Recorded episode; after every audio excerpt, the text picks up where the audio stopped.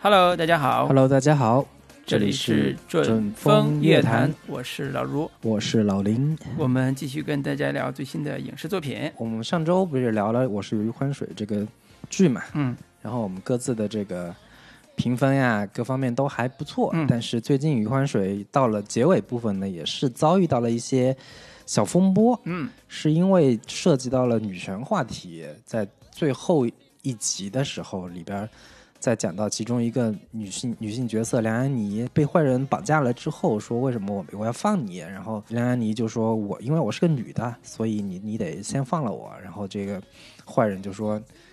嗯，你不是天天喊着要女权嘛，要男女平等嘛？你你要女权我就给你女权，不会因为你是女的我就特特别对你优待。说了这么一些话之后，导致在豆瓣上被大肆的打低分，被大肆的这个打一颗星，嗯，最后从原本的八点四分，现在掉到了七点四分，这样的一个成绩，也是引起了各种不少不小的一些呃争议跟讨论吧。对，其实我不知道老卢你对这个事情有什么看法呢？我觉得是不是大家对于这个事儿过于敏感了？我不知道这个这个话会不会也引起一波人的抗议啊？因为我们是看了前六集打的分嘛，那么后边可能剧情上有一些滑坡的现象，但是大家争议的点其实更多的还是在说，呃，创作者是不是呃借用坏人之口攻击我们女权的这个或者叫女性平权的这个立场？对于幽默这个事情来说，表达是一个很重要的呃参考，表达的是恶意的还是善意的，是调侃的还是攻击的还是恶毒的？我个人并没有觉得他对于像女性平权这个事儿上有恶意的攻击，他只是在调侃。我觉得这个分寸感可能是我理解的这个角度。那你呢，老林？你觉得呢？嗯，我觉得这事儿吧分两个层面来说啊。首先是我越看到后边儿余欢水从第六集之后，我总体的感觉是它的质量是一路往下滑的。嗯这个从故事逻辑来说，以及从人物塑造来说，各个方面我都觉得，我甚至都有点后悔花了那么长的时间聊这么一个其实不怎么样的一个电视剧。这是、嗯呃第第一个层面，就是它本身质量确实是存在问题的。其次是说关于女性主义或者说女权这个话题来说，《余欢水》这个剧，我在看到后面，我越看是越觉得它在性别意识上是存在问题的。嗯就是首先是对于余欢水他的妻子这个呃甘红这个角色的塑造，以及对于苗苗所饰演的这个栾冰然这个人物，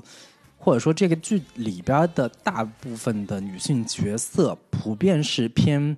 负面，或者说偏形象不是那么的呃高大，或者说形象不是那么的这个让人讨喜的这么一些角色。嗯就是这种形象塑造，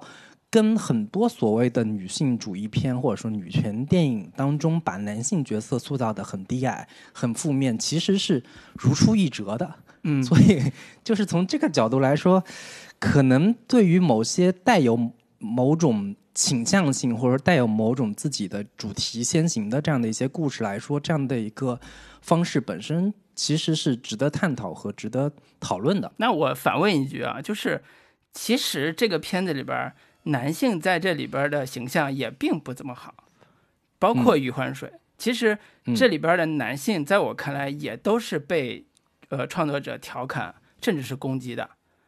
包括他们的所谓的公司的那几个老总，甚至。抓他们进山洞的，或者抓抓他们进船上的那些绑匪，以及余欢水自己，嗯在我看来都是被批判的。我能理解说你刚才说的，大家对于这个敏感的部分，包括女性平权的这种调侃，特别的不适。嗯在我看来，这种不适是全方位打击。他不是说我只嗯攻击，说你提了一句说女性平权，说我我是女的，你得从着我点儿，或者你得帮着我这个女性弱势群体。那梁安妮在剧里边儿其实也是被批判的一个对象，因为她是借用女性的弱势地位来获得自己利益的一个人。所以我在想说，嗯大家在评评价这部作品的时候，是不是有点儿过分刻意的追求政治正确了呢？对，这是我我提的问题嗯。反正这这是个很有意思的问题，就是说有些话吧，你黑人说，你我调侃自己黑人身份之类的这样的一些话题，黑人可以说，但是你白人不能说。但是就或者说从《余欢水》这个剧来说，你本身是男性主导的一部这个作品，而且主要是给男性看的这么一个剧，然后你在这样的一个剧里边，你塑造的女性形象是偏呃负面的话，会让女性觉得呃，就其实就是我刚才说的那个意思，就是女性有什么问题，女性可以说，但是你男性所塑造的这样的一些故事里边的角色，你。按负面的形象去做的话，会让人觉得不舒服。这个其实是也是我我并不是从说哪个就对，或者说哪个是错，但是这个可能就是一个当下的整体的一个社会氛围，整体的一个呃环境使然。是你刚才讲说你有点后悔讨论那一个多小时，我们聊上一期嘛？但实际上这恰恰是我特别想在放在这个节点上聊的这个目的。就是你看，大部分的市面上的影视作品也好，文学作品也好，其实越来越关注女性的这个平权的立场啊，女性的个人的情绪啊，甚至说以为了迎合女性的观众做的一大批的宫斗剧和呃青春偶像剧，但实际上这可能也是另外一种不平等。对我，在我看来是另外一种不平等。对，所以这这个是一个。在当下社会呃现象里边非常有意思，可能在未来更长时间里边依然会存在，且依然会引起争议的，以及引起社会撕裂的 一个话题。对，其实就是我最后还想说两句的，就是说，对于女性主义或者说女权这样的一些话题，女性本身在讨论这样的一些话题的时候，是要嗯打开这样一个沟通的一个空间，或者说。呃，建立这样一个与男性沟通的一个桥梁，还是说把男性作为一个对立面，把男性作为一个负面的形象来进行批判、进行攻击？这其实是一个需要更巧妙的，或者说需要更宽容的一个态度去面对的一个问题。在这种影视作品当中，我们应该是打开这样的一个沟通的一个空间，让大家去可以去。对这样的一个问题进行反思，对这样的一个问题，把男性也作为一个可团可以进行团结起来的一个 一个一个一一一一个力量，来一块儿去推进这个事情，还是说把男性作为一个呃对立方去进行批判和攻击的这样的一个问题，其实是可能我们在呃包括自己做影视作品的时候，都应该更慎重、更谨慎的一这样的一个。一个问题，嗯，这个尺度的问题，其实微博上，呃，我看好多争论的时候，有人提过一个观点，呃，就是有人说现在的女性平权运动是不是过火了？就是在微博上大量出现的这个行动啊。但是有一个人就说了一句说，呃，很多事情矫枉必须过正，想要矫枉必须过正，它才能达到效果。对，那我们今回到我们今天要聊的这个电影啊，嗯，今天我们要聊的这个电影，这个名字非常有意思，是四个这个。描述性的词语叫“从不、很少、有时、总是”。对，那我们后面聊的时候尽量就简短一点。“从不”这部片子，这片子是今年圣丹斯电影节的一个评审团大奖的片子，也是今年柏林电影节的呃拿到评审团大奖的这样的一个柏林英雄奖的一部电影。嗯，然后也是前阵子拿已经有了。呃，比较好的资源，我们最近也是看到了，然后也打算聊一下这部这个美国青春跟堕胎相关的电影。对，因为上一次有这个主题未婚先孕，考虑要不要堕胎这个主题，还是二零零七年的《朱诺》。呃，这部片子想必大家会更熟悉一些，因为当年在奥斯卡上，他也朱诺拿了最佳原创剧本。然后影响力也特别的大，但是这部从不同样是作为美国片，甚至说有青春片色彩的美国片，它讲的这个故事相对会更伤感一些，有一点更独立电影的那个味道，有一些控诉和反思的这个成分在里边。关于堕胎这个话题，可能是。在这个片子里边会有除了个人立场之外，还有更社会化的表现。嗯。那我先还是简单介绍一下这片子的一些基本的信息吧。导演跟编剧叫伊丽莎希特曼，呃，他是更早之前是从各种的美剧当中我们可以看到他作为导演的身影，包括这个《十三个原因》的第二季，他是作为导演之一，也是一部美国青春题材关于这个校园暴力的这样的一个话题的美剧。然后另一部叫做《难以伺候》，也是他作为其中的导演。然后他更早之前有一部叫《沙滩鼠》的电影，二零一七年的，呃片子，呃，作为算是他的一个导演处女作吧，呃，对他主要活跃在美剧市场上，大家会对他相对熟悉一些。那这部剧的演员也绝大多数都是新人演员，包括女主，呃，西德尼·弗拉尼根，她是唯一，这是他的第一部出演的片子。然后看了一下他的基本的一些介绍，他父母方面都是文艺青年出身，有诗人呀，有各种的这个从事文艺相关的工作，摇滚乐歌手，他父亲是这个摇滚乐队的一个歌手等等。然后另一个主演叫。塔尼利呃，塔利亚莱德，呃，他也是这个新人演员，呃，这一部这一部也是他第一部出演的片子。然后另一部即将出演的片子是这个斯皮尔伯格今年要推出的翻拍版的《西区故事》，他也是作为主演之一。然后他前阵子也是因为这个盛世美颜，他在那个。应该是柏林柏林电影节的时候，因为一组照片，这个引起了大家的一个关注，被大量的转发。你觉得他长得像谁吗？呃，我长，我觉得长得有点像艾玛沃森的那个感觉。对对对，特别像，对对，特别像。嗯，对，就是当时我在看这个片子的时候，也是惊叹于她的美貌，就是很有 很有灵气、很有灵性的一一个一个，从眼神啊，从各方面都觉得很。很舒服，很养眼啊！但是非常吊诡的，就是一部以女就是讲述女权、讲述女性主义的这样的一个片子，本身女主角又是因为她的美貌引起了大量的男性观众的一个关注，这也是非常吊诡的一个一个现象。嗯，对。然后其他的演员还包括西奥多·佩尔兰、瑞安·艾格艾格尔德等等的这样的一些演员，也都是相对比较年轻的这个演员，就是。出演过的作品也都不是太多。那影片是在二零二零年的一月二十四号在圣丹斯电影节上面首映，然后在二零二零年的二月二十五号在柏林电影节上这个上映，参与参就是入选了柏林电影节的这个主竞赛单元。嗯，呃，并且在二零二零年的三月十三号在北美上映，全片的片长是一共是一百零一分钟。基本的这样的一些信息就是这样。那我们接下来打个分儿，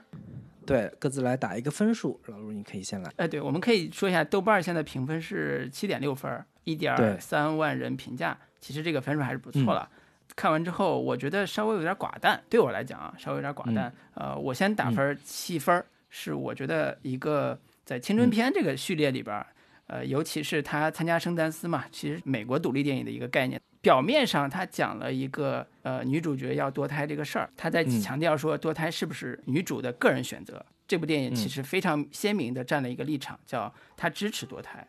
这个事儿对于我们国内观众来讲可能无关紧要，因为国内在中国现实呃现实的情况里边，堕胎并不成为一个非常严重的事情。但是在美国，如果了解美国的现在的社会文化的话，会发现美国堕胎依然是一个争议性非常大的一个。一个选择，创作者非常鲜明的站了一个立场，叫他支持堕胎。这个原因我们可以稍后再想，他的争论的原因我们可以稍后再讲。然后第二个是他揭开了堕胎背后关于这个女孩的为什么会怀怀孕，以及她怀孕的时候遇到哪些困境的这样一个冰山下看不见的那一部分。我觉得这一部分可能是这个片子里边最让我。呃，耳目一新以及打动我的那个部分，也就是这个名字由来，从不很少，有时总是这个名字由来。等会儿咱们讲剧情的时候可以聊这一块儿。嗯，所以在我看来，这个故事不仅仅包含了堕胎这一件事儿，同时它还有更强调的是整个美国文化背后的关于堕胎引起的个人选择之外的社会议题以及政治议题。这些可能在电影里边并没有出现，但是其实它隐含的立场已经非常鲜明了。所以我觉得这个，如果从美国电影这个角度来讲，它是一部非常优秀的电影。但是如果你对国内观众不熟、不熟悉的人来讲，看会觉得有点寡淡。它更适合了解美国文化的人，更感同身受的理解这个电影。但是另外一方面，这里个女孩的视角，两个女孩的友谊，又是一个非常细腻的、非常个人化，而且非常，呃，表达的非常好的一个一个故事。呃，所以这也是适合。呃，一些女性观众在这里边去体验，嗯，反思，呃，甚至女性立场、女性意识的一部电影。呃，同时，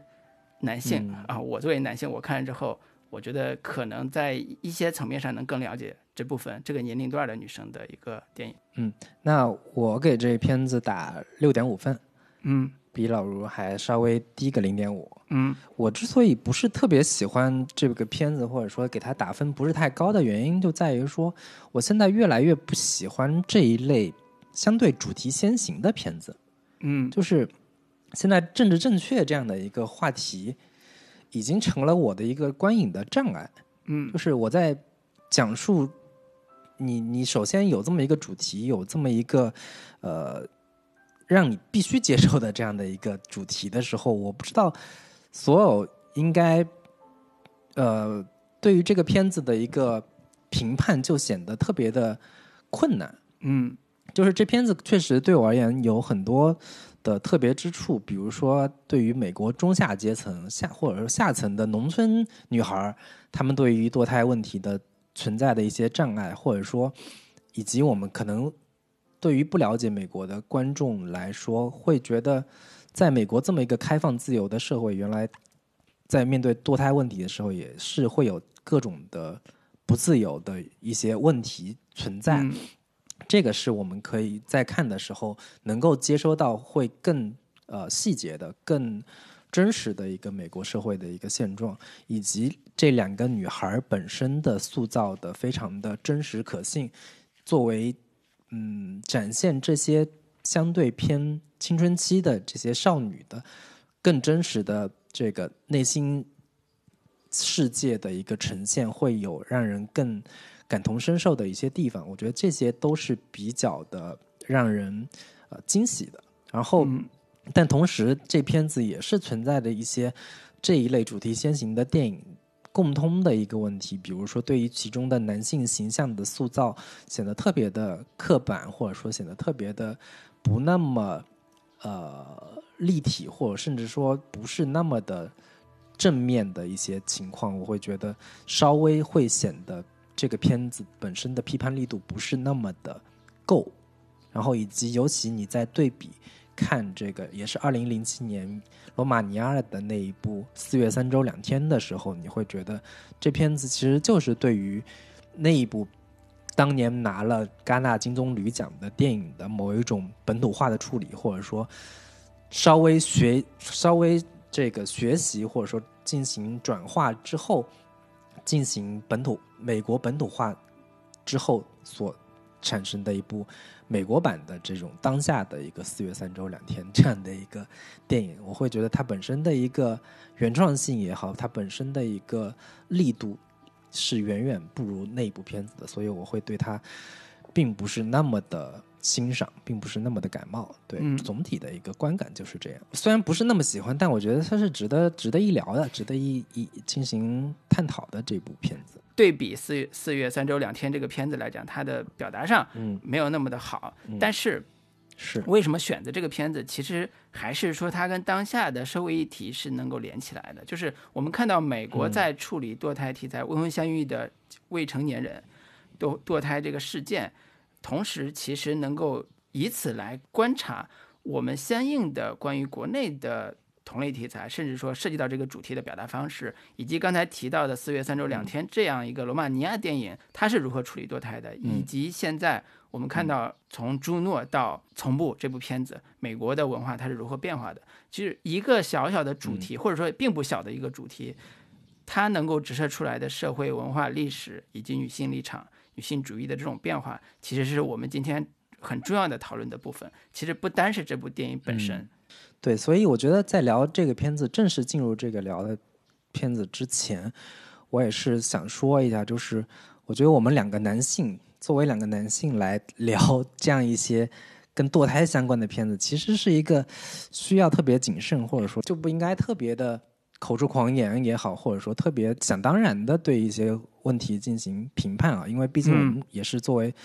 作为一个男性的性别来讨论这样的一些话题，正如这个片子结尾的时候，他的那个歌的名字叫 “You Are Never Known”，就是你永远不会知道。嗯可能作为男性，对于女性很多身体上的感受，很多更切实的遭遇到的一些呃困境也好，遭遇到的一些呃难处也好，并不是会有那么切身的感受，就是。所以我们我们在聊的时候，也仅仅是作为一个男性的视角出发，试图去理解女性的所遭遇到的问题。对，就是还是不能太过于 有种评判的眼光，或者是是高高在上的这样的一个视角去去观察这个这个问题。那我们接下来就可以简要的聊一下这部《从不很少有时总是》这部电影到底讲的是什么样的故事，同时它的特点有哪些值得我们欣赏和值得我们讨论的。那老林，要不你简要的讲一下这个故事？对，其实这个片子你用几句话来介绍的话，特别简单，就是一个未成年少女，她叫 Autumn，嗯秋天吧，跟那个有点类似的这样的一个单词，意外怀孕，然后因为她自己的家乡宾夕法尼亚州是对于堕胎有限制的，是得需要有家长陪同才能去堕胎，所以她叫上自己的表亲叫 Skyla 一块儿去纽约进行堕胎的这么一个故事，并且在纽约经历了至少两三天的这样的一个时间，嗯最终完成了这个堕胎的事情，回到了自己的家乡。对，就这么一个 很简单几句话就可以讲讲明白的这样的一个故事。所以它类型上是带着青春片，甚至有点公路片吧，有一点点小小公路片的一个气质。他们从老家家乡宾夕法尼亚州的一个也不叫小山村，至少是个小镇上，然后去到纽约大都市，开始完成他们要堕胎的这个和任务。第一个我想聊的就是一个在他们家乡无法完成堕胎的一个女孩儿，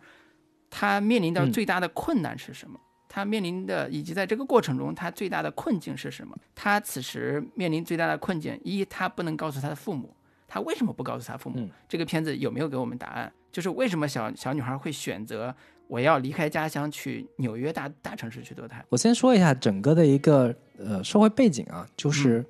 美国关于堕胎这个问题，其实一直到今天都是一个特别敏感的一个话题，是区分你是自由派还是保守派的一个非常重要的一个核心议题，就是你支持堕胎还是支持不支持堕胎，是区分你的政治党派、政治观点的一个非常核心的一个呃议题。嗯然后在一九七零年代以前，美国绝大多数的州堕胎都是违法的，嗯绝大多数这这个州都是不支持堕胎的。一直到了七零年，有一个德州的女性叫 Jane Jane Roe 的一个未婚先孕的女子，想要这个人工流产，嗯然后这个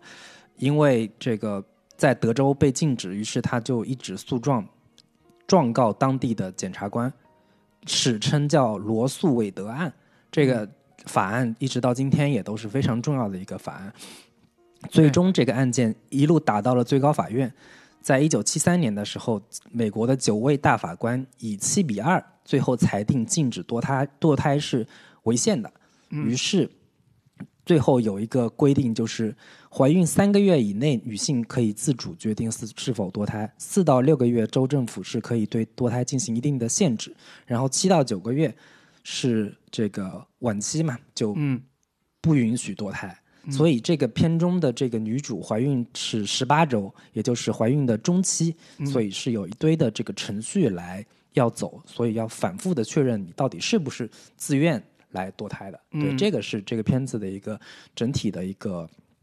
故事背景啊。嗯嗯，然后刚老卢问到说，嗯就是这片子到底它的对立面是谁？其实本身堕胎这个事情，美国的这一套法律法案是，呃，在我看来没有太大的问题。毕竟这个堕胎本身也是需要有有有各方面的一个确认呀，就是关于这这一套整整体的流程呀、程序要走，我觉得这个没有太大的问题。我觉得最大的可能对立面是一个社会环境，或者说男性形象、男性本身对于女性的某一些压迫，就是这个背后，这个女孩要面对这样的一些困境，要面对这样的一些问题的时候。我们在这个片子里面看到的是大量的男性在背后对于女性的漠不关心，对于女性处境的完全的漠视所造成的。所以这片子里面有大量的男性形象，从他的父亲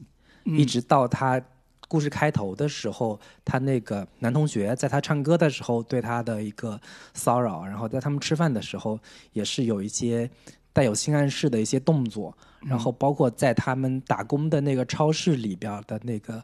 呃财务，就是他们每天收就是算完钱要送给交给财务的时候，对他们进行骚扰，以及他们在收钱的时候遇到的顾客，看一个女孩比较的呃开朗，比较的这个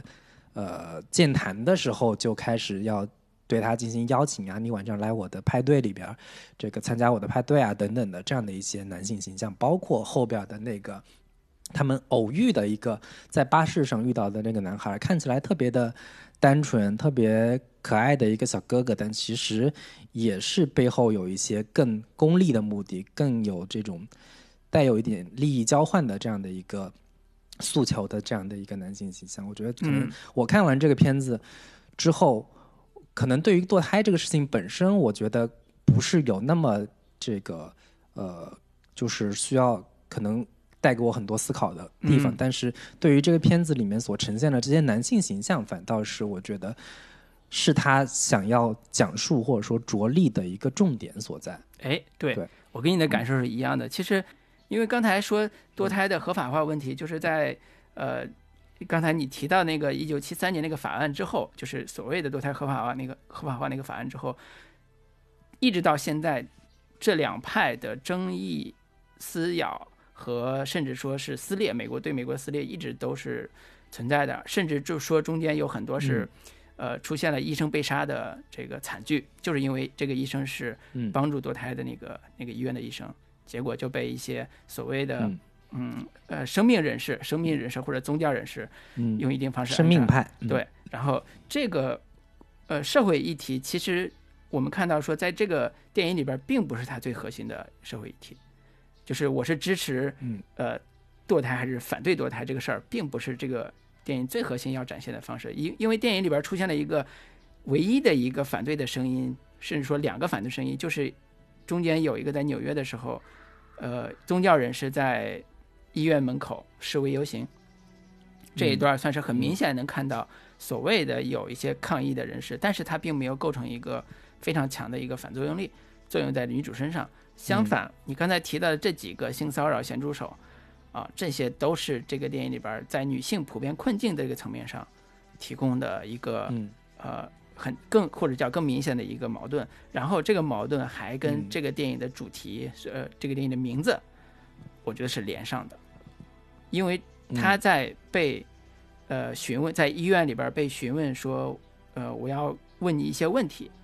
呃，你得如实告他告诉我，然后包括你的性经历这些问题，在中间一个小时的那个段落里边，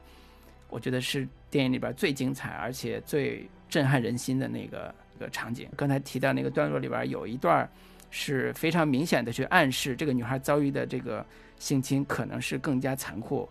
以及有犯罪可能的。那个医生就问他，说：“呃，你的伴侣是否曾经拒绝使用安全套？”然后对方就回答说：“有时。”然后你的伴侣是否违背你的生育意愿，试图让你怀孕，即使你不想？他说：“从不。”嗯，你的伴侣是否曾经威胁或恐吓过你？很少。你的伴侣是否曾经殴打你、扇你或者在肉体上伤害你？有时。认为这个片子最精彩的那一幕，呃，我是觉得我我把这个片子就是对比朱诺来看啊，就是呃，我是觉得这片子非常特别的一个地方就在于说，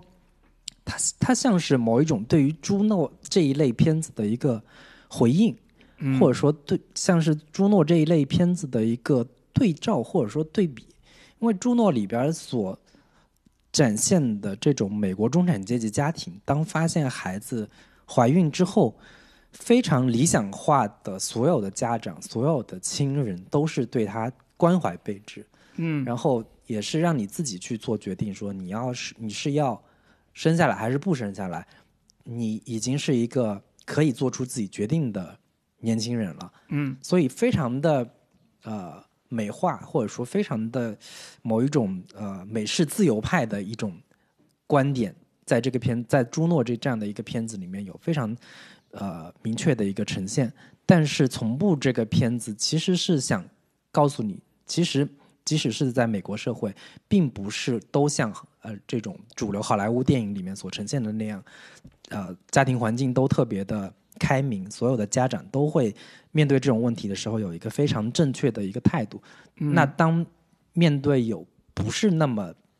开放的环境的时候，不是那么美好的中中产阶级家庭的时候，那这样的一些年轻人，他们所面临的困境会是什么样子的？其实这片子想要探讨这样的一群人，我觉得这个可能从切入点本身，我觉得就还挺不一样的吧。其次是说，像朱朱诺这样的一个片子里边，我们看到艾伦佩吉这样饰演的女孩，特别的开朗。特别的活泼又特别的酷的这么一个女孩子，是当他们面临这样的困境的时候，她特别，她其实本身人物魅力、人物性格也都特别讨喜，观众会自然而然的对她特别喜欢，然后有也对她在某种意义上形成了一个道德上的或者说情感上的代入或者说亲和这样的一个感受。但是，那是不是也有另一群人，他们其实可能并不是那么讨喜？嗯，并尤其是作为青少年这样的一个状态，他不想跟你沟通，他对整个世界都是关闭起来的，都是这个拒绝跟你进行交流沟通的，对所有的周围的一切的人和事都不信任的这么一个人的话，他完全就让很多人就并不是那么能能够轻易的了解他的内心的这么一群人，他们在面对这种问题的时候，会是会是采取什么样的？一个态度，而可能更多数的时候，这样的一些女孩，这样的一些在青春期时候不是那么讨喜的，不是那么的可爱的那么一些女生，她在面临这样的一些问题的时候，你又应该以什么样的的一个观感，或者说以什么样的态度去面对它呢？这个是我看这个片子的时候会觉得它跟。朱诺这一类的相对偏主流类型的这种青春片，呃，有一个比较大的一个区别。我我觉得可能甚至从某种意义上来说，它的真实感会更强、更有力一些。对这个，这是我看这个片子，我觉得我个人观感来说最让我惊喜的，或者说最喜欢的一个地方。嗯，对。其实提到朱诺，我还是觉得现在再回过头来再去想朱诺那个故事的主题的时候，你会发现。朱诺是一个在左右所谓的自由和保守立场上摇摆的人，就是他表面上是一个我很酷，我的选择都是自己的选择，但实际上编剧用了一些叙事技巧，让他在做选择的时候，从我要堕胎到我要把它生下来，用了一些很典型的叙事技巧，就是他让女孩进到那个所谓的 woman。now 的这个这个房间，然后看到那些很嘈杂的环境呀，甚至说这些让他很闹心的这个这个环境的时候，他发他发现说啊，我我我不堕胎了，我要去生下来，然后那个那个然后找个找个人在养这个孩子，就是这种选择其实是就像一个女孩说，我我要换个男朋友，我要去找一个我更喜欢的男男生，嗯，来爱，他美化了呃这个选择这个过程。其实这个过程是非常艰难的，而且我如果不这样做，会不会带来一些道德上压力，带来一些某种的社会压力，都是一个议题。所以现在回过头来看，嗯朱诺可能比最早看它仅仅是一个糖水青春片儿，比要更沉重一些，甚至说要更复杂一些。当然，如果你真的愿意更想深入的想这个问题的话，你可能会看到更多。对，其实因为像朱诺这样的一个片子，其实它还是最终符合了美国主流价值观的。嗯，就是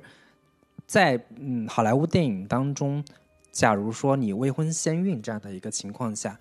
从主流价值观来说，是更多的观众愿意看到你把孩子生下来，哪怕你自己不想要，你给别人进行领养，或者说找到更合适的这个可能没有孩子的父母来进行领养，这是一个更正确的选择。而像《从不》这样的一个片子，最终选择堕胎，其实是一个相对不是那么主流的一个价值取向。嗯，就是所以这也是为什么我们很少在美国好莱坞电影当中看到真正的有一个女的，因为未婚先孕也好，因为各种原因选择堕胎的，就是因为他们的好莱坞背后的有某种隐含的潜规则来告诉我们说，这样的一一个选择是呃不被肯定的，或者说不被。大多数人支持的，所以我们很少会去触及这样的一个话题。对，这个也是我们在看这个电影的时候比较值得可以去这个思考的一个问题吧。然后另一个点就是刚才老吴提到的一个问题是说，似乎我们在看他们来到到了包括宾夕法尼亚州的医院的时候，以及到了美国到了纽约的医院的时候，所有的医生看似看起来都很 nice，都很。这个亲和这样的一个状态，但是我在看这个片子的时候，其实是会有一些呃不一样的观感吧。就是对于这样的一个女孩的一个处境，其实周围的除了男性的某就是某种意义上的这些呃压迫也好、威胁也好，对于这些医疗机构，其实给女孩本身也带了某一种隐形的压力。这种隐形的压力是一种体制化的压力，这种体制化的压力是冷冰冰的，其实是没有温度的。包括说这个，呃，他在纽约的时候那一段特别催泪的说，问你你有没有这个男就是男朋友，这个要进行性生活的时候没有带自己选择不带套呀，或者说你有没有受到胁迫的时候。你的生命经验也仅仅只是是说用几个简单的词汇来形容，说从不、很少、有时、总是，这背后其实也是一个很冰冷的公事公办的，或者说 以一套非常现代的这个心理学的标准去进行对你的生命经验进行描述，其实也是很很冰冷的。包括他在自己的宾夕法尼亚州的医院的时候，当你自己选择说我要。堕胎，我不想生下来的时候，医生并没有说不行，你你，我建议你不要这样做。他还是很这个看起来很有礼貌的，看起来不带强迫性的，看起来还是让你自主选择。但其实它隐含的某种希望你去做。带给就是给你制造某种道德压力，他让你观看一段影片来告诉你说，孩子在几个月的时候其实也是有生命意识的，他他其实也是某一种生命。给你看这样的一些影片的时候，来让你制造你的焦虑情绪。其实就我在看这些情况，就是也这个片段的时候，也都会隐隐觉得，其实似乎呃，除了这个。对于男性的批判之外，其实对于这这样的一些医院或者说整套的这样的一个医疗体系，它也带有某种，呃，并不是那么强烈，但是似乎透露出一些隐隐的批判的这样的一些气息在。对，不知道老卢你是怎么看？可能这种批判在我的生活经验里边看已经是很文明了，甚至说他的刚才那番询问，用一些很简单的心理学的。呃，技巧去试图撬开他的那个心房的时候，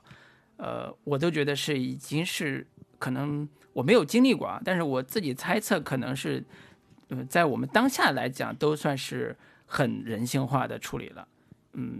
这种处理的方案，你可以叫它很官僚，甚至说很机械，但是它至少在程序上完成了人性关怀。我觉得这一点已经非常非常难了。这这个是我不是说我替美国说好话，就是因为我要怕我他妈又不是美国人，我跟美国有半毛钱关系没有。但是你从人性化的角度来讲，一个机构能做到这一点，他不歧视你，他不提供任何冷眼，嗯，他不用任何的恶言恶语去跟你交流，在这种机构化条件下，我操，简直就跟天堂一样，就是那种感觉。所以我我我 我当然能理解你刚才说的那种，呃，有一点点。批判的色彩，我当然能理解这个点，但是，嗯，它它的意义大于了，它这这种官僚体系的人性化的这种表现意义大于了我我感受的那部分，呃，就是给你放一部叫《残酷的真相》的一部那个反堕胎的这个片子，老旧的录像带，然后出现了这种老旧的画面，然后告诉你说孩子都是有生命的啊，啪啪啪这种，我觉得这种这种表达方式可能是否能左右女孩的选择，这真的是。在电影里边已经很清晰的告诉我们，所有这些都不能让女孩改变自己的主意。只要她个人意志足够坚定，她的选择就是要尊重的。所以这个片子，你当然可以批评他立场先行，但是在我看来，这个片子可能是我很鼓励他的一个一个一个地方，就是他首先让这个女孩在不被讨喜的前提下，成为一个立场非常坚定的人。同时，他所遇到的医疗机构也好，社会社会的这个环境也好。并没有因为他的个人意志而进行残酷的打压和阻挠，我觉得这这一点，你可以评价说这个社会是不是一个是一个文明社会的一个，或者是人性化社会的一个前提，就是这个是这个片子里边非常。呃，就是陌生化的体验，在在至少在我观众作为中国观众来讲，是一个陌生化的体验，而且它有一定的现实意义。嗯，对我我觉得我用可能批判这样的一个词来描述，可能稍微不是那么准确啊。我是觉得这片子最另一个非常大的一个呃特色吧，或者说它的一个优势就在于说，它整体是一个相对比较白描式的方式来呈现一个女孩在。遇到这样的一个问题的时候，真实的一个现实处境，嗯，就是包括他到了纽约，在医院里遭遇到的问题，包括他在自己的宾夕法尼亚州的医院里面遇到的问题，相对都是，呃，尽量的冷静客观的去呈现他真实可能会遇到的一个，呃，包括医生的态度也好，包括整个的一个医疗体系所面对这样的一个问题的时候，他们惯常的处理方式，他都是尽量。真实的去还原，呃，所有的人他真实的本身的一个状态，想让观众在看到这个片子的时候，也不会有太大的一个出戏的这样的一个问题。我觉得这个是，呃，他整个片子的一个基调，以及他整个片子的一个呃整体的一个底色吧，就是一个尽量客观、尽量真实的去呈现一个女孩的一个真实的一个生存处境。然后我想聊一个点，其实是跟这里边出现的男孩有关系。我们可以分析一下这里边出现的那个在纽约他们遇到的那个年轻男孩。当这个女孩流落街头，没有地方留宿的时候，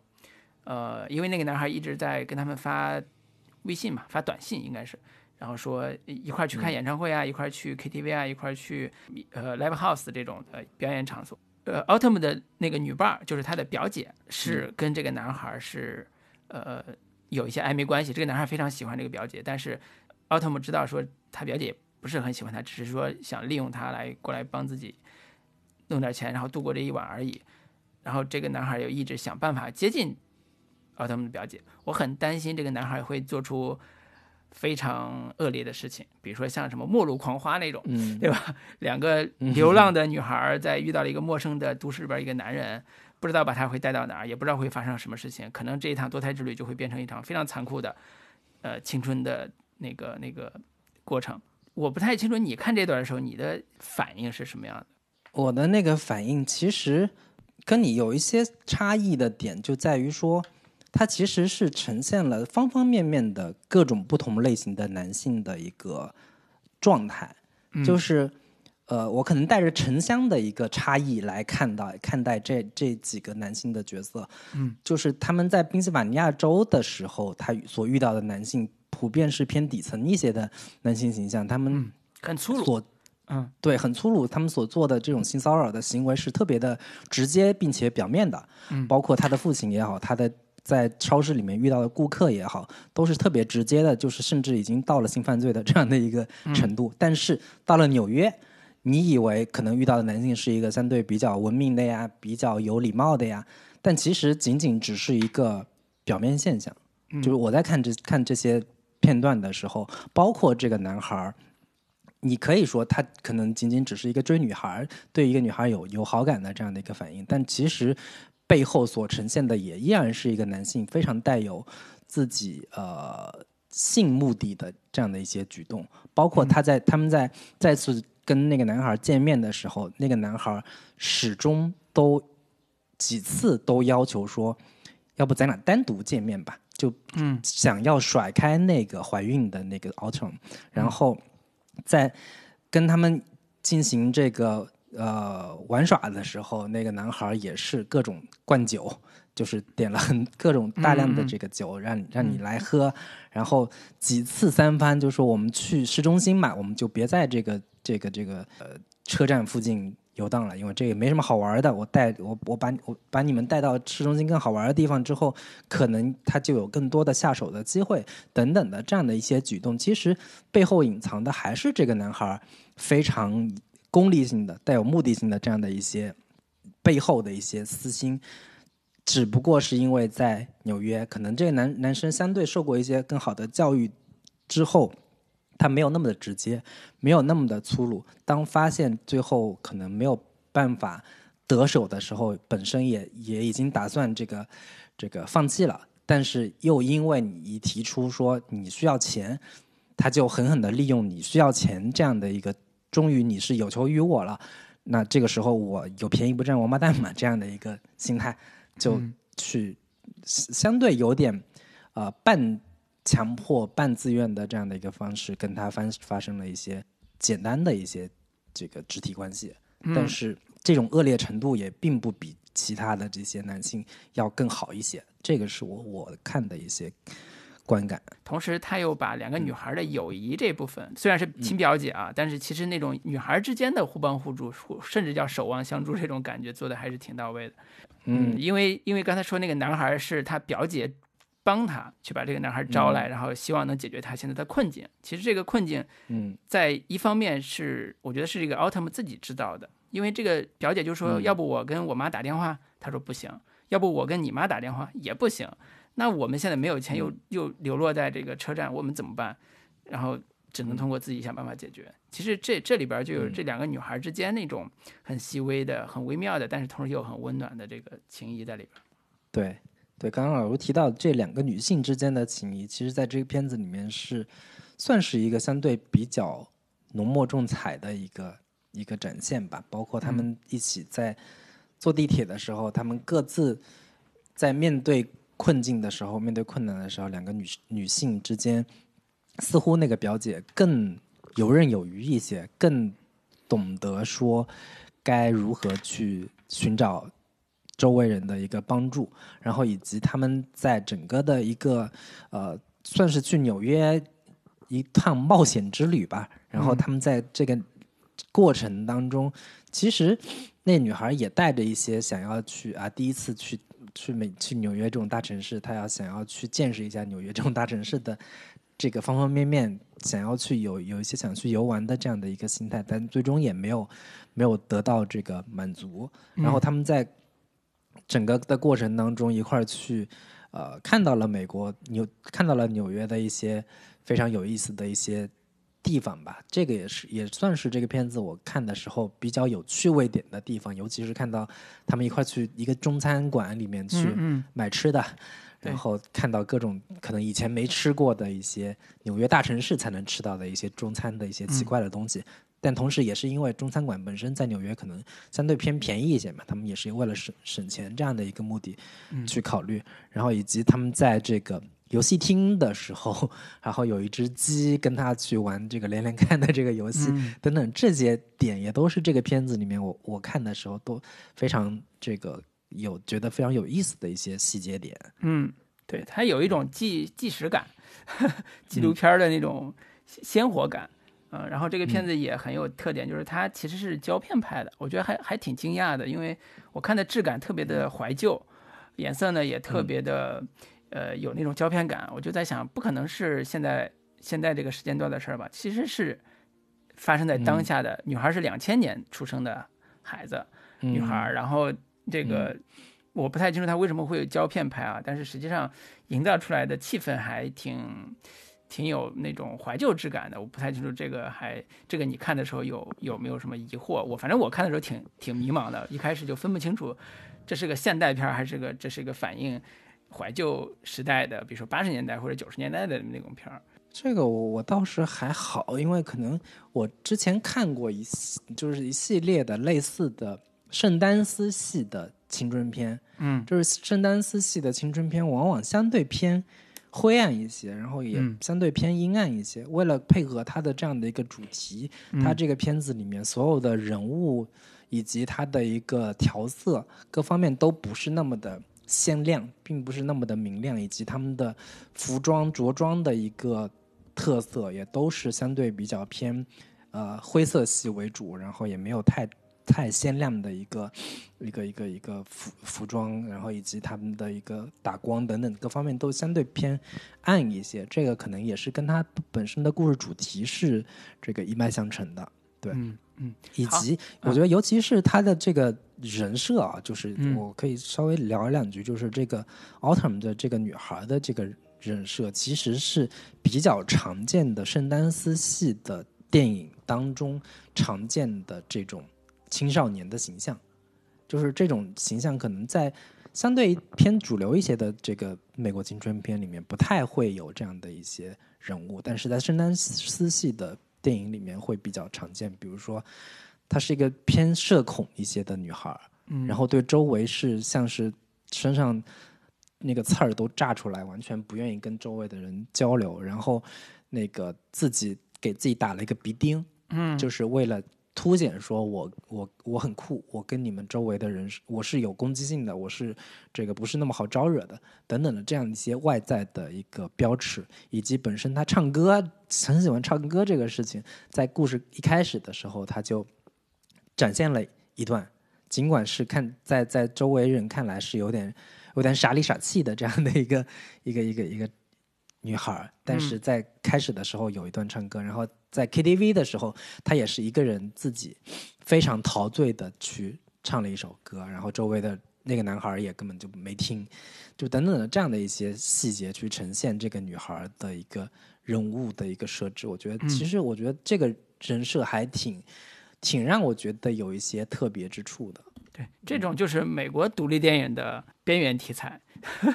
就是或者边缘人物。那我们要不这一趴就聊到这儿，我们可以再花一点时间聊聊我们都很喜欢的《四月三周两天》这样一个罗马尼亚导演的片子。对，就是我们我们刚才没聊这个片子的一个缺点，或者说没聊这个片子的一些问题的地方嘛。因为老卢刚才也打了七分，我也是六点五分，嗯。问题都不是很大，觉得可能很大的一些问题，我都是通过对比这个《四月三周两天》这部片子，会发现说，这个这两部片子之间可能在虽然是同一个主题之下，呃，从不很少这片子其实是在通过跟那个片子的对比的过程当中，可能更明显或者更能凸显它的问题所在。虽然我我觉得说这两部片子，因为所呈现的年代也不一样，然后所呈现的社会环境也都不太一样，放在一块儿比可能会有一些不是那么公平的地方，但是毕竟都是同一个主题，毕竟都是两个女性在面对呃堕胎这样的一个问题的时候所遭遇的这样的一些困境，两者之间其实是存在很大的一个相似之处的。而且同时，我也在看这个片子的时候发现。这个片子很大程度上都是对于四月三周两天，你可以说是某种致敬，或者说可能存在很大的一个相似之处。可以各自评价一下，或者是找一些角度，我们来分析一下《四月三周两天》它的艺术特点和它的风格，以及呃，它作为一个艺术片在金棕榈获了大奖，同时也让呃蒙吉克里斯蒂安蒙吉这个导演成为罗马尼亚在欧洲非常有名的一个导演，在后边也有很多佳作，包括毕业会考这种佳作问世。那他的《四月三周两天》这个片子到底提供了哪些呃让我们觉得不一样的地方？然后我们可以稍微带着从布这个片子说，他哪些地方是从布学到了，从部哪些地方还达不到人家的标准和水准。对，我觉得可能首先的一个点就在于说，呃，四月三周两天的一个社会背景，或者说所呈现的一个呃历史背景，是要远比从部这个片子更复杂，也更呃深厚的这样的一个社会背景。就是因为四月三周两天所呈现的一个时代是一九八七年嘛，罗马尼亚。呃，在一九八九年才发生东欧剧变嘛，推翻了嗯齐奥塞斯库的这个独裁统治。在这个时代之前，呃，四月三周两天所呈现的社会是不允许女性堕胎的，是不允许女性这个私自擅擅自堕胎的这样的一个社会氛围。以及我在看四月三周两天的时候，会觉得有一种很强烈的熟悉感。嗯，这个可能是因为我们本身中中国观众看这种社会主义时期的其他东欧国家的时候，一个特殊的一个一个一个观感吧。就是嗯我在看的时候，很容易会联想到我们自己在社会在八十年代甚至九十年代的时候，跟四月三周两天所呈现的这个罗马尼亚社会的相似之处到底都有哪些？包括它所呈现的这种大学宿舍的一个这个状态。大学宿舍里面有人在卖各种烟呀，卖万宝路啊，什么卖这种箭牌的什么烟啊等等的这样的一些社会环境，以及他当他去面对到说，嗯，去订呃宾馆的时候，宾馆前台 的那种状态，嗯就是跟他说话的时候说，哎，你不要跟那么跟我说话，这就类似于这种。很难打交道的公务员的这种形态，官僚体系的这样的一些形态，其实是在四月三周两天有非常细微的对于当时的一个社会氛围、当时的一个社会背景，通过这些呃非常真实的、非常细致的细节的这些人物来呈现出来。我觉得这个是我我在看四月三周两天的时候更有亲切感、更有这种。代入感的一个很重要的一个点，可能也都是因为这种社会主义氛围吧，嗯，就是非常的呃冰冷的，甚至带有一些绝望气息的这样的一个影片氛围，会给我带来一些新的一个一个观感上的冲击。同样一个问题，在四月上可能答案是不一样的。这个问题就是堕胎这个事儿对于这个女孩到底意味着什么？到了四月这个片子里边，其实这个社会环境提供的就是堕胎是违法的。这是一个非常严重的犯罪事件，所以帮助她堕胎的那个男医生，他找来那个男医生来到来到宾馆，他们只能偷偷在宾馆开始堕胎这个活动。那个男医生就会提出说：“我帮你堕胎是要面临非常大的法律风险的，我可能要坐十年的牢。嗯，你们只给我这么点钱，你你以为这事儿就算了？然后堕胎这个事儿对于这个女孩以及对于帮助她，呃，帮助这个女孩的那个室友，就是所谓的女性的这个室友。”这俩人来讲都是非常重要的且非常严重的事情，堕胎引起的后果。所以这个四月这个片子其实它是一个紧紧围绕着堕胎这个主题来写的，且因为堕胎这个事儿，对于呃要堕胎这个女孩，她要面临一个非常艰难的决定，就是她的月子已经超月份已经超了，那她堕胎是有危险的，所以她不得不通过私下里边另外一个黑渠道找到了一个男医生。来帮助她处理这个事儿，那她的室友特别好心，帮助她去，呃，处理各种各样的危机，包括订房间呀，包括去找那个医生啊，把医生带到那个宾馆，甚至要甚至要帮他去筹钱，但是他也要因为选择帮着女孩堕胎，承受一个他特别难以接受的一个代价，就是这里边提跟提到的一个词儿叫性交易。就这个这个部分是跟我看从部里边都有性交易，在我看来从部里边也有那一点一点点性交易，但这个性交易在电影里边是非常严酷、残酷且，呃震撼的。就是他那个医生说：“你以为我就需要这点钱？不是，我需要你俩跟我睡一觉。”当然，他的潜台词是这样的，他没有这么直接说，他潜台词是这样的。然后这个女孩就不得不就是被动的选择了，说我为了帮助我的室友来选择。完成堕胎这个事儿，我不得不去牺牲我自己。就是你会发现这个环境里边，它为什么会让你熟悉？除了呃筒子楼的宿舍、计划经济特色之外，它有一种叫女性，你的身体并不是你自己这种社会环境。这个社会环境对我们国内观众来讲，其实还是挺熟悉的，因为我们都都经历过所谓计划生育那个时代嘛。呃，留下来引下来就是不能让生下来这个 社会环境，所以这个时代 感是很典型的，跟我们国内的时代感是有很强的呼应关系的。那女性不能做个人选择，在从部这个电影里边是几乎是没有的，人家是可以选的，可以选到纽约，但是在国内像《地久天长》里边就是嘛，你没有任何选择，那个那个你的上司海燕就会把你拉到那个地方去做引流，你跑都没地儿跑。嗯，这不是罚款的事儿了，就是你必须得这样，所以这个社会环境提供了女性一个无法通过正常的公开的场合去解决自己的困难的时候，那意外不幸就这样随之而来了。所以这个社会矛盾尖锐度，你可以说是比从部要，因为它的历史背景特殊，要尖锐的非常的多，而且它折射出来的社会的层面也非常的呃复杂，在我看来。对，这是我第一个啊，就是你说社会环境的时候，其实它提供了，并不是说我们相似，而是说它这个社会矛盾因为这个环境变得异常的尖锐，异常的复杂了。也也同时就是随着这个社会环境本身的一个复杂性，导致的我在看这个四月三周两天里边的两位女性之间的互助，以及从不这部片子里面所谓的两性两位女性之间的互助的时候，我会觉得可能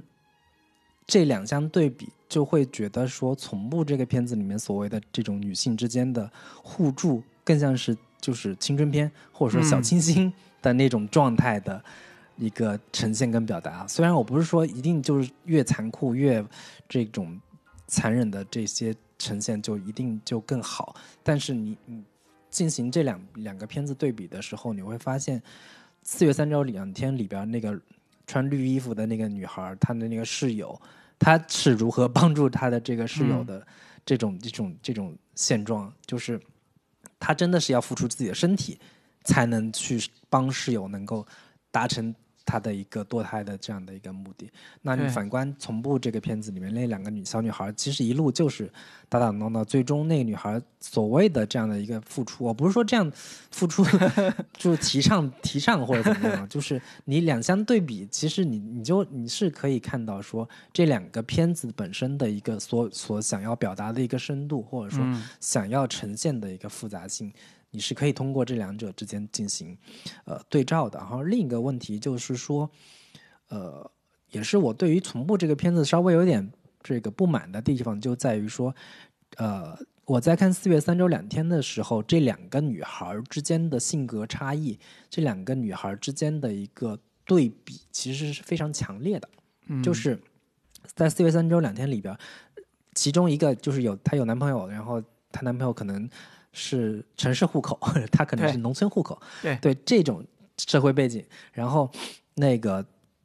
这个女孩本身的一个在面对问题的时候一个坚韧，她在面对问题的时候的一个果断跟冷静，在对比她另一个怀孕的那个女同学的她的那种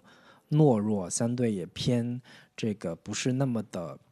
有主见。等等的这两两个女孩之间的一个性格上的对比，会让这个片子看起来会更呃有利。或者说，至少在人物性格上会更清晰、更突出。反倒是我在看从不很少的时候，我会觉得这两个女孩之间似乎有有有一些这种很温情脉脉的这种互相相处的这样的一个过程。但其实这两个人物本身的力道，或者说这两个人物本身的一个对比度，都不是那么的强烈的。这个是我在看的时候，从人物人物塑造或者是人物形象的这个方面来说，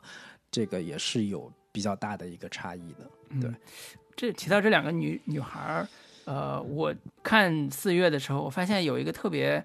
呃，特别好的一个叙事技巧，就是，但是这个电影是拿过呃戛纳国际电影节金棕榈奖的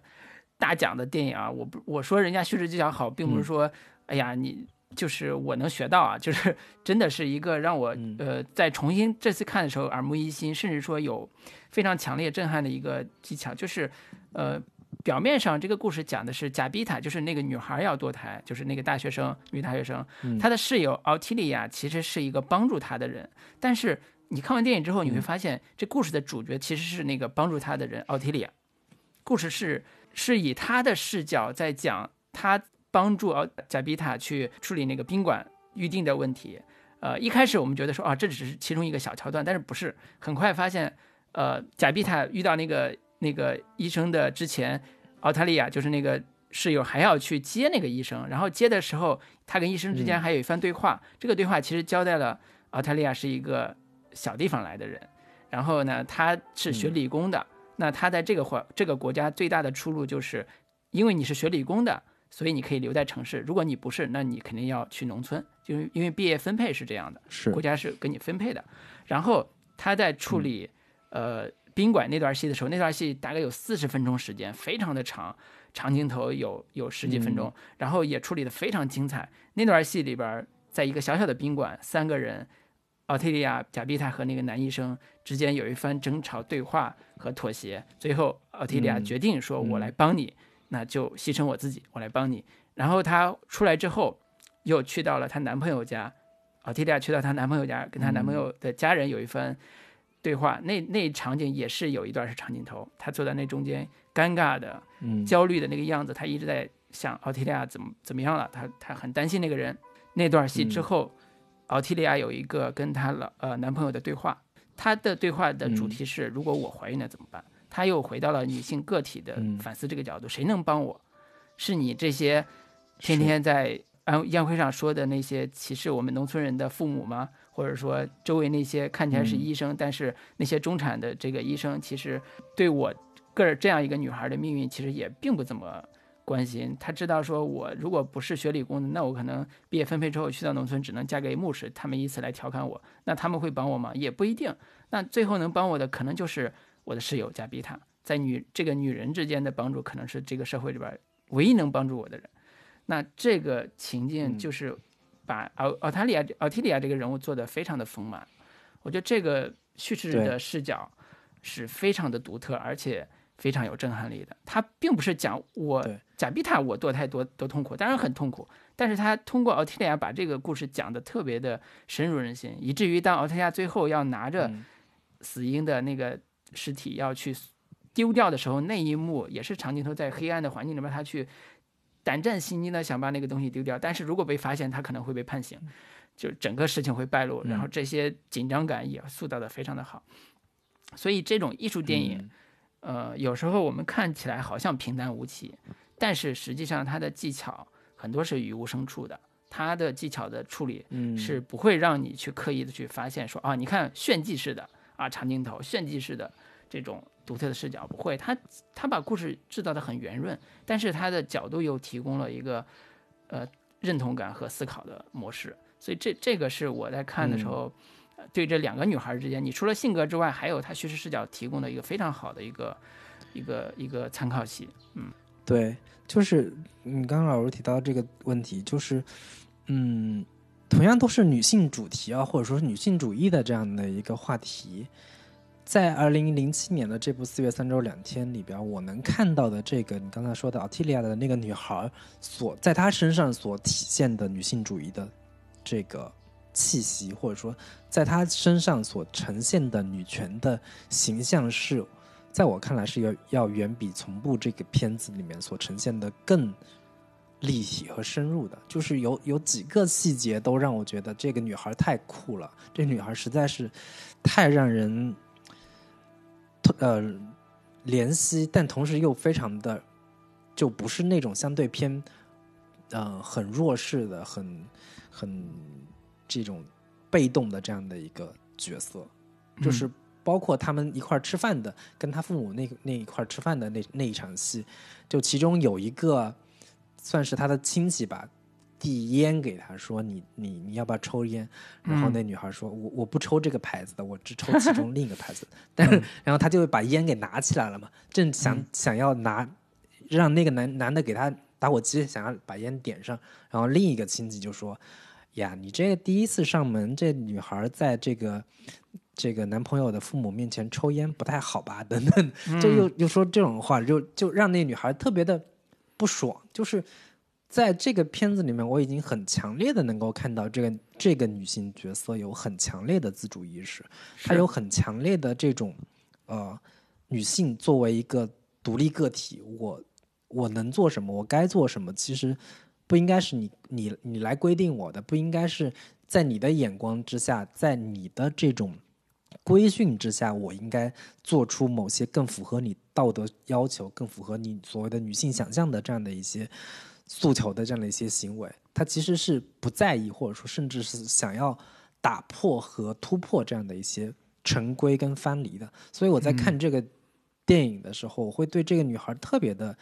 欣赏，同时也特别的觉得她很让我这个喜爱的这样的一个人物。嗯，对，而且也有同情他的很重要的那个情感在在在出现。对，然后我还想就是抛开剧情之外啊，就是这次看四月会发现，呃，作为一个艺术片，它的艺术风格是非常独特的，就是它用一种非常自然的纪实感的呃方式，呃去处理呃场面，因为这个故事其实简单来说只发生在一天，就是虽然叫四月三周两天，但是它故事只发生了一天时间，从早上开始到晚上结束，这一天之内。对，这俩女孩是如何处理堕胎这个事儿的？所以她的临场感和即视感特别的强，同时她的冷峻呃和冷静是我觉得是嗯极极为高超的，就是它整个的嗯片子里边没有任何的无源音乐。什么叫无源音乐？就是场这个场景里边如果没有人放声放音乐，没有人唱歌，那音乐就不会响起来。包括从部里边也会有无源音乐，就是为了烘托气氛、制造气氛，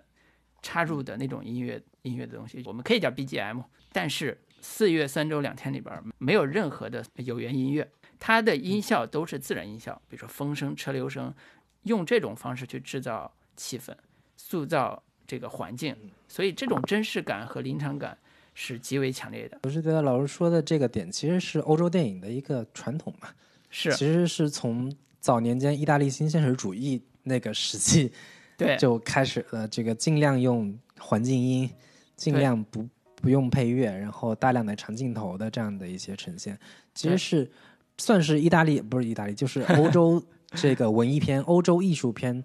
遗遗留下来的一个一贯的一种呃艺术表达方式。对，对准确的说，你刚才说的是准确的，就是其实是意大利新浪潮时期形成的这种艺术表达风格。呃，其实这一派的风格一直是延续存在的。呃，我们看欧洲很多，嗯包括英国很多的这种肯罗奇，他们也也继续会拍这种风格啊。然后在这个导演身上，就是罗马尼亚导演身上，其实这个克里斯蒂安·蒙吉其实被称为罗马尼亚新浪潮导演，你知道吗？所以他这种 风风格其实是延续下来，而且呃，就像我们之前聊的，他其实有点特别像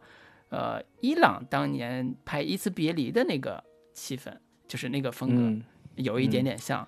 都是同样的一个嗯类似的社会议题，然后把这种社会议题拍的极其的现实跟冷静。这种风格在后边克里斯蒂安·蒙吉身上还是继续会有，毕业会考也是如此。但是你同样处理，我们看呃《地久天长》的王小帅导演的现实主义风格，嗯有兴趣的观众，我推荐啊，你回过头来比较一下《四月三周两天》和王小帅导演作为老一代文艺片导演的艺术风格，呃，就是对比一下他们的视听语言的差距或者差别。对你，你可以理解现代欧洲电影或者现代艺术电影的一个基本的脉络，它是怎么发展的。对，我觉得最后可以稍微提一下，就是还是从就是从不有时这一片子的这个缺点的部分来说，我其实对于那个片子所呈现的男性形象是有一些微词的，就是你对比《四月三周两天》，它里边也同样呈现了说这两个女孩子的困境，除了社会背景、社会历史所造成的一些压迫之外，其实男性角色、男性形象在这里边也同样是作为一个威胁性的对立面的一个存在。但是我在看从不很少的这个片子的时候，我会觉得它里边的大绝大多数的男性形象相对都是比较偏标签化的，然后也是绝大多数都是负面的一个存在。然后相对也都比较的简单粗暴啊，除了那个所谓的那个纽约的男孩稍微有一点复杂性之外，其他的人物都是一个非常表面性的，或者说非常的一个标签性的一个存在。但是你对比《四月三周两天》里边的这些男性形象，包括那个医生，一开始是一个特别呃粗暴的，然后但是你能知道他这他为什么会这样，他为什么会有这样的一些行为。因为他本身他去做这个事情是要面对巨大的一个法律风险的，然后甚至是面面临到牢狱之灾的。然后，但是他在做完那些这个，包括说是跟那女女孩发生性关系之后，他同时又是非常认真的帮你去做了这个堕胎的这个事情，并且还说那个我晚上还会再过来看一下你是不是还会有其他的问题需要我帮助。对，嗯等等的这样的一些问题，还包括那个男孩儿，就是那个那个女那个女孩的男朋友本身，他在那面对那个女孩的这种种的呃质问的时候，你其实你站在他的那个角度上去想，说那男孩儿真有那么不堪吗？或者说真的有有什么他特别大的一个过错？他非常担心他的这个女朋友去帮助那个室友去堕胎的之后，如果事情败露之后会面临的。呃，嗯这个法律法律风险、法律问题，以及他本身自己所处的这样的一个家庭环境，也没有说我我多么歧视你，我多么这个对你就是看不上你，因为你是农村来的等等的。那他也没有选择，他只是因为我就是这样的一个家庭环境出身的。这个其实其实总总，你看这些《四月深州两天》里边的这些男性形象，我是觉得要比《从不很少》里边的这些男性角色要，他所呈现的呃面相也好，它所呈现的种种的复杂度来说，也都是要比那个要复杂的多，也更多面的多。对，这个是我我我对比两部片子的时候的感受。嗯，因为四月里边有一个特别典型的黑医生的男性形象，简直是令人发指。都是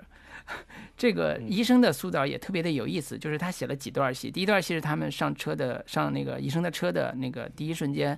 呃，澳大利亚跟那个医生有一段对话，就刚才说了。第二段是那个医生说：“你等我一下，我要去个地方。”其实是去他们家门口，发现他妈坐在那个位置上，他跟他妈有一段对话，然后由此可以看出来这个医生他的家庭是个什么状况，嗯，然后整个罗马尼亚的社会是个什么状况？因为那段戏里边，那个女孩跟医生坐在车里的时候，能看到旁边是一群人在排队的，但是这个排队应该还没有到开始的时候，所以排了二三十个人一直在那等着。这就是计划经济的现状啊！就是 那个那个他妈也是因为替邻居排队，所以就门被关上了。但是你能看出来，这个医生并没有看起来并没有家庭，看起来啊。但是到了到了宾馆的时候，那个医生说：“我其实有家庭，我其实有孩子，难道我就在乎你们这点钱吗？”你就是用这种理由来用语言威胁，甚至用这种胁迫的方式去打压女生，打压这两个女生。就这个男性，他表现出来并不是，并不是说我是一个想想侵犯你们的这个男性的一个丑恶嘴脸这么简单。他其实非常复杂，这个人，他他的语言风格非常的有技巧，他通过威逼利诱这种方式来胁迫这两个女生做超出他们想象的事情的时候，那个语言技巧，嗯，非常的锋利。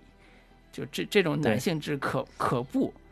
到了这个节点上，你就 你就你就能对让人毛骨悚然。嗯，对，就是一个成年男性在面对两个涉世未深的小女孩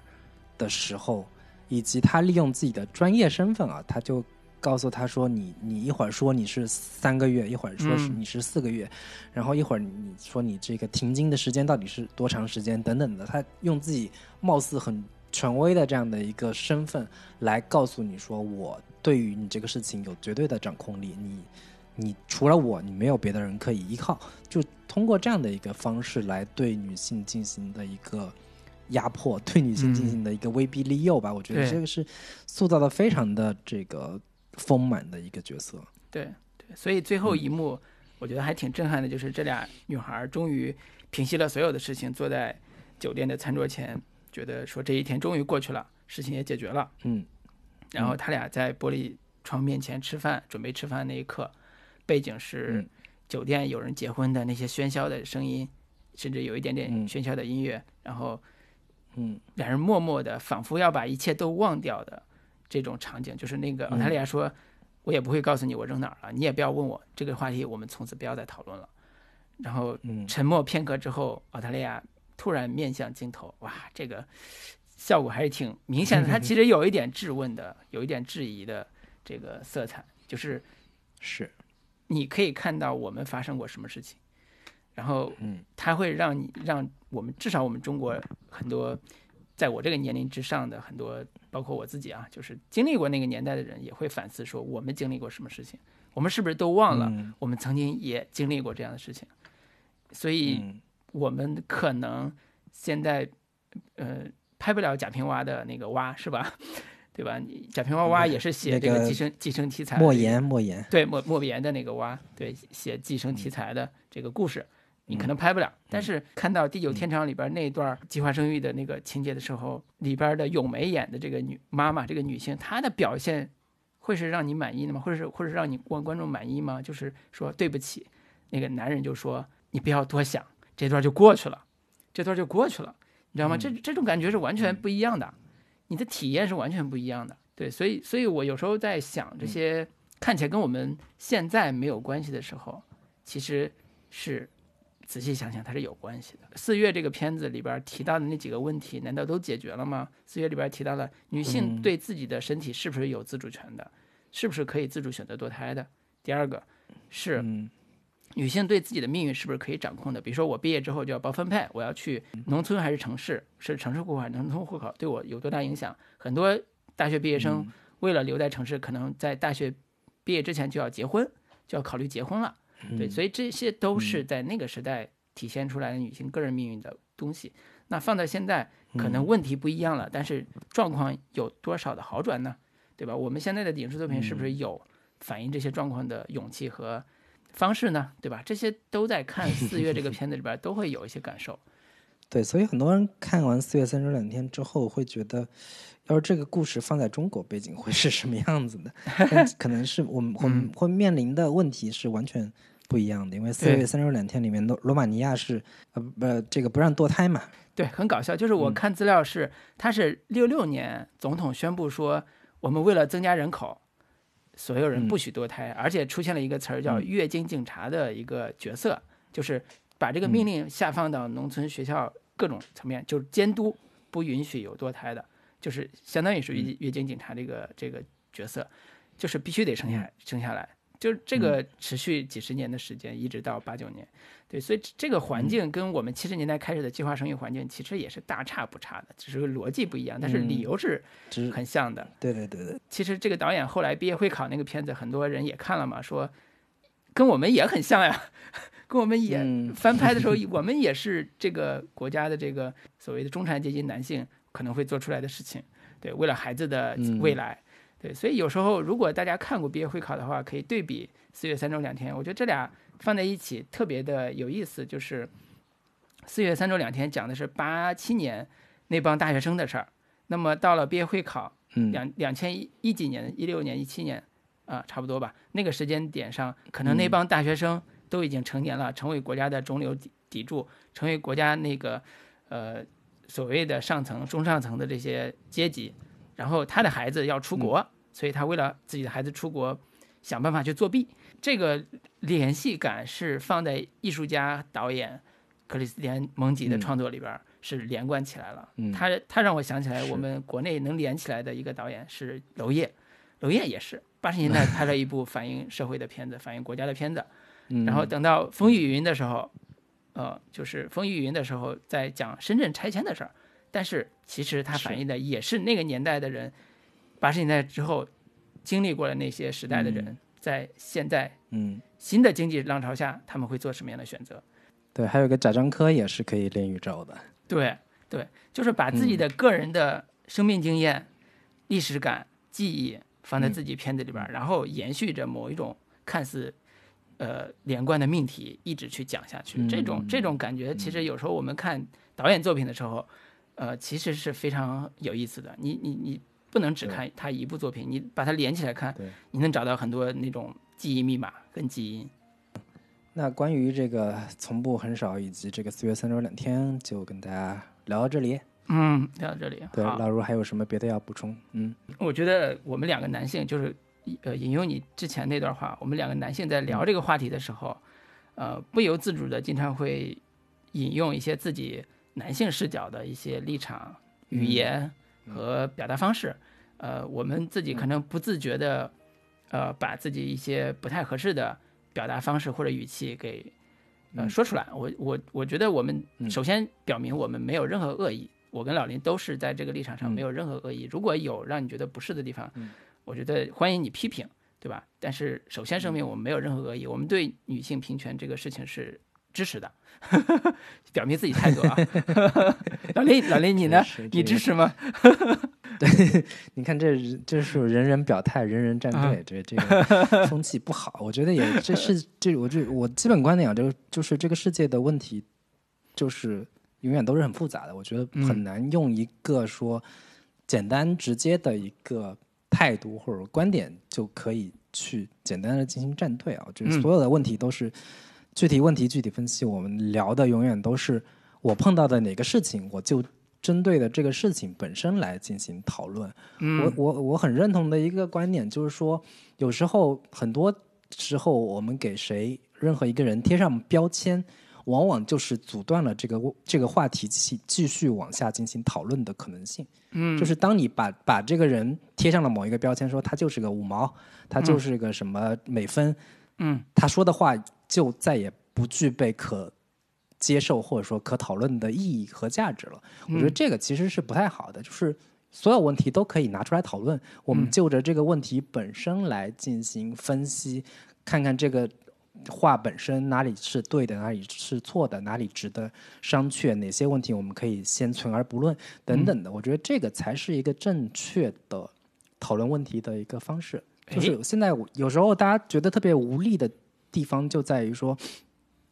很多时候就是给大家已经贴上标签了，所以已经关上了这个讨论的大门之后，那你所有的这些讨论都会显得特别的。没有价值，或者说没有没有再继续讨论下去的必要了，这个是我的一个一个感受吧。不管怎样，你可以不用表达立场，我可以表达立场，这就是我们现在这期节目的一个 ending，最后的收尾部分。嗯，然后我们也期待，也期待说，也希望以后有类似的话题的时候，我们能够啊找到跟我们自己、跟我们这当下社会有更紧密关系的，然后也能有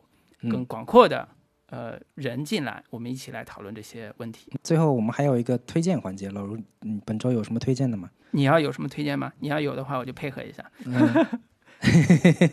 不是，我是最近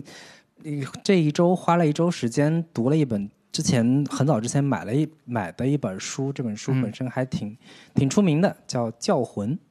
一七六八年的中国式妖术大恐慌。这本书其实挺对孔飞利，孔飞利，对对。挺早之前就已经买了，但是一直放在书架上，就是没读。但是这周是特别仔仔细细的一点点做了笔记，把它给读完了。嗯，呃，我之所以有兴趣看这本书，以及看这本书的时候的过程当中，会有一些比较特别的一个感受，就是我已经很久没有特别细致的，或者说很呃。切身的接触到中国历史了，我觉得这个是我我最近看这本书的一个非常有意思的一个观感啊，就是以前看历史往往会觉得很宏大，就是看一些相对偏宏大历史的书的时候，我会我们会看看到说很多的那种大历史啊，合久必分，分久必合等等的这样的一些问题，但是看这本书的时候，我会发现。包括嗯，对比这种像那个这个万历十五年之类的这种历史书的时候，我觉得都不太一样的点就在于，它让我特别切片式的、特别细节式的触摸到了中国历史当中的一些呃话题，以及这些话题跟当下中国有一些什么样的联系。哎，就是这本《教魂》在讲的是一七六八年乾隆统治时期发生的一系列的呃，算是公众事件。民间事件，所谓的教魂案、简便案，就是它的缘起是在一七六八年那个年时代，这个中国在南方浙江那一片发生了很多的关于剪辫子的一个案件，就很多这个是乞丐呀、和尚呀等等这些人用一些妖术把人迷晕之后剪人的头发，剪完头发头发之后会把人的魂给。叫走会让你发生一些不好的事情，比如说你会得病啊，你会这个走霉运等等的这样的一些事情。结果这个事情一步一步的这个传到了这个更上层，一开始可能并没有引起注意，但是一点点的这个事情发酵成了一个全国性的一个政治性的事件，尤其是引引起了乾隆本身的一个恐惧跟这个焦虑。然后这个书里面分析了这个当时一九一七六八年的种种的社会各个阶层的一个情况，包括为什么会把矛头都都对准乞丐、对准和尚这样的一些人本身的原因是什么？包括当时的一个社会经济发展的背景之下，这些有多少人从相对这个务农的状态？降落到了社会底层，成为了所谓的乞丐跟和尚这样的一些人士，然后这样的一些人士成为一个社会的不安定因素，成为一个不被官方所控制的这样的一个人群，以及广大的人民群众、普通的百姓对于这种居无定所的人的一个陌生人，他进入我的社区的时候，我对他们产生的一个恐惧感，对他们产生的一个敌对跟排斥的这样的一个心态，到底是怎么回事儿？以及万历这个弘历这个乾隆皇帝面对这种剪辫子案本身，他内心的一个焦虑在于说，辫子本身对于清朝来说是一个非常有政治象征。意味的一个存在，剪辫子其实是带有某种可能隐含的一个谋反的一个这个意味在的，所以他会非常在意或者说非常重视这样的一些事情的发生，可能潜藏的背后的一些谋反的一些意意味在，以及当时这个事情发生在江南，乾隆对于江南士族或者说江南社会的某一种猜忌跟排斥，以及他们。这个清朝到了乾隆所谓的盛世之下，他内心对于呃汉化，就是清满族这个是满族人进入到了中原之后，对于汉化的某一种呃警惕，就是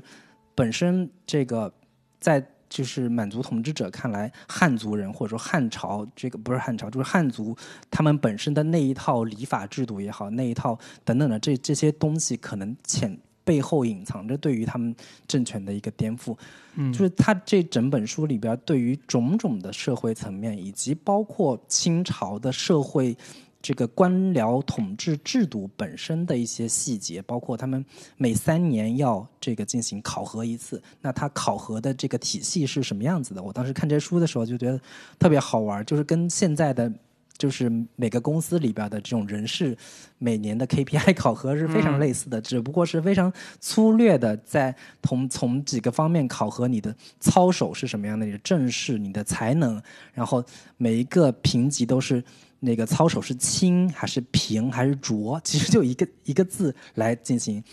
这种评级的方式，以及最后会加上几句评语，特别简单，但是。完全不涉及你的这个人的实质，比如说你是才情敏练，还是精细慎重等等，就这种四字短语来评评判你的这样的一个操守到底是怎么回事儿，然后等等的，以及就是种种的这些方面，完整的呈现了一七六八年中国的一个政治局势、社会现状以及这个。妖术大恐慌背后所呈现的种种各个社会阶层，包括底层民众的恐惧，包括中层官僚跟皇帝之间的一个两边的一个呃制衡，或者说两边之间互相的推诿等等的这样一些细节，都在这本书里面有非常详细的一个呈现。我我看的时候会觉得特别的，我我可能很很长一段时间没有看这一类型的。书了，我会我会觉得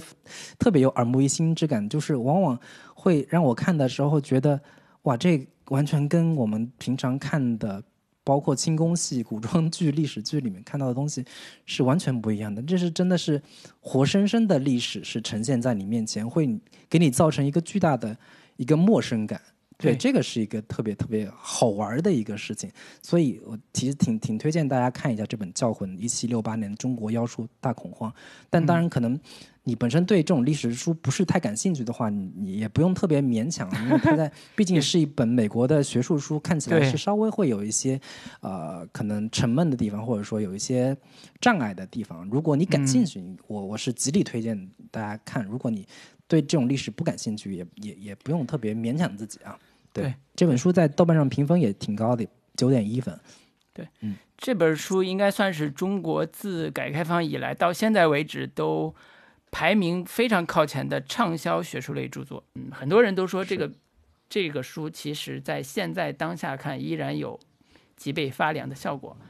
我觉得，嗯，的确是的，因为它揭露的并不单单是清朝那个年代的事儿，其实它代表了一种社会文化。这个文化其实，在现在依然是某些遗留延续下来，还是会有的。对对，所以这这是一个很有趣的著作。对，当然当然，我可以举一个我最近看的一本跟你的相匹配的，叫《显微镜下的大明》，这是马伯庸在 一九年新出的一本。马亲王。对，马亲王新出的一本明朝社会事件。呃，里边有徽州丝绢案始末，有婺源的龙脉保卫战，然后杨干律的，呃，杨干院的律政风云，其实讲的都是案子。然后他写案子比较好的就是、大家知道马亲王文笔还是相当好的，他写案子用的叙事的方式其实就是教魂这个体系之内的叙事方式，他把历史通过叙述，通过类似于纪实作品，都不叫小说了，其实有点像纪实作品的方式，把它给呈现出来，让你读起来引人入胜，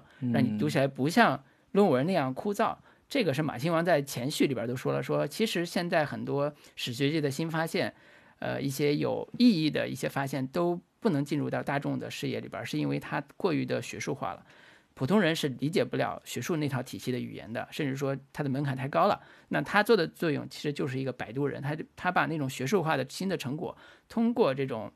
呃可读性非常强的纪实性的方式叙说出来。然后他之前呃在我看的几篇里边有一个徽州丝绢案，就是讲万历年间一个在徽州的一个呃地方，他纳了一笔非常。呃，让他不可接受的税，但是他一查说这个税，嗯，竟然我纳了一百多年，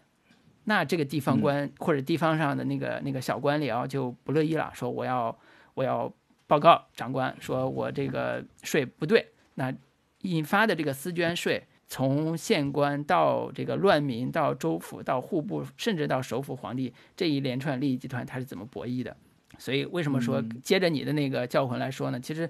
这个叙事方式就是教魂这套体系来的，但是它更通俗，嗯。啊，然后它里边也有很多让现在看匪夷所思的一些细节，比如说在大明朝有一个档案库，其实就是大明的皇册，嗯。所有的人都嗯那个记录在案，就是你家几口人几几户，然后这个是相当于户籍制的一个非常好的一个档案库，那。这个档案库到底是起了哪些作用，以及它最后是如何被嗯官僚体系之内一步一步垮掉的？就是你可以看到这个嗯中央集权体制怎么是怎么管理这个这个冷门机构的。对，这这里边都有非常多的呃信息量啊、呃，这也是马亲王写东西特别好的地方，就是他永远都是带着巨大的信息量来给你讲一个精彩的故事。嗯，这是我推荐的啊，如果你喜欢马亲王的书以及喜欢明朝历史的话，先显微镜下的大明是可以推荐看一下。好的，那这个今天我们就跟大家聊到这里了。好，那就说再见。好，嗯，拜拜。拜拜。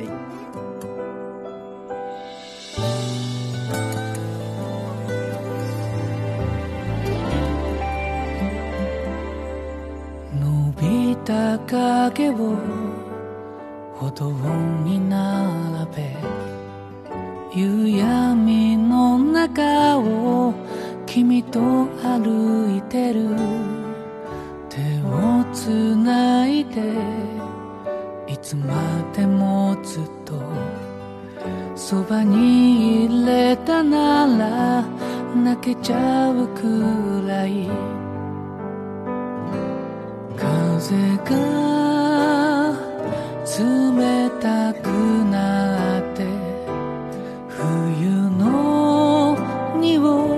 いがした。そろそろこの街に君と近づける。季節が来る。今年最初の雪の花を二人寄り添って眺めているこの時に幸せが溢れ出す甘えとか弱さじゃない。ただ君を愛してる。心からそう思っ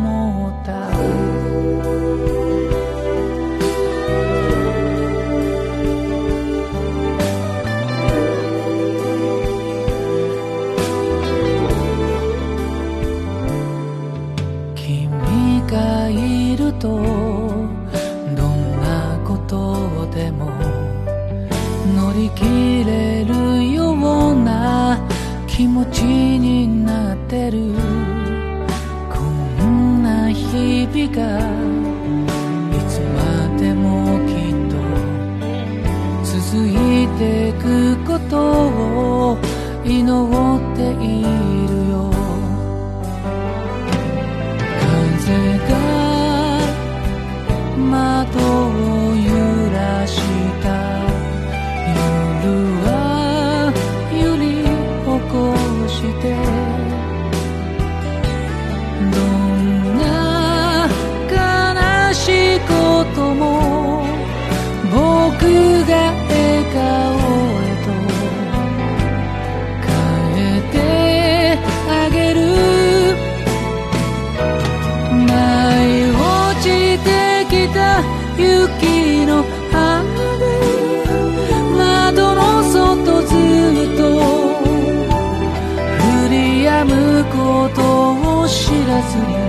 僕らの街を染め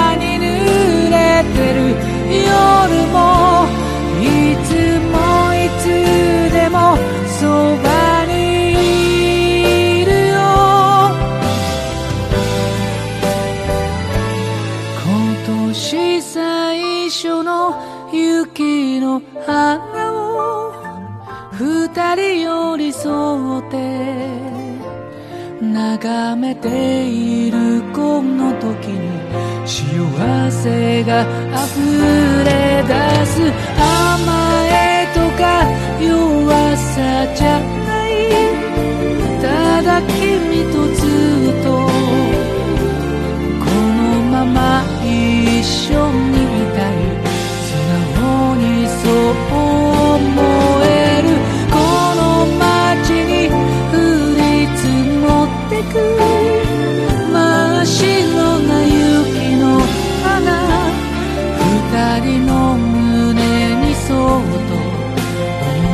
there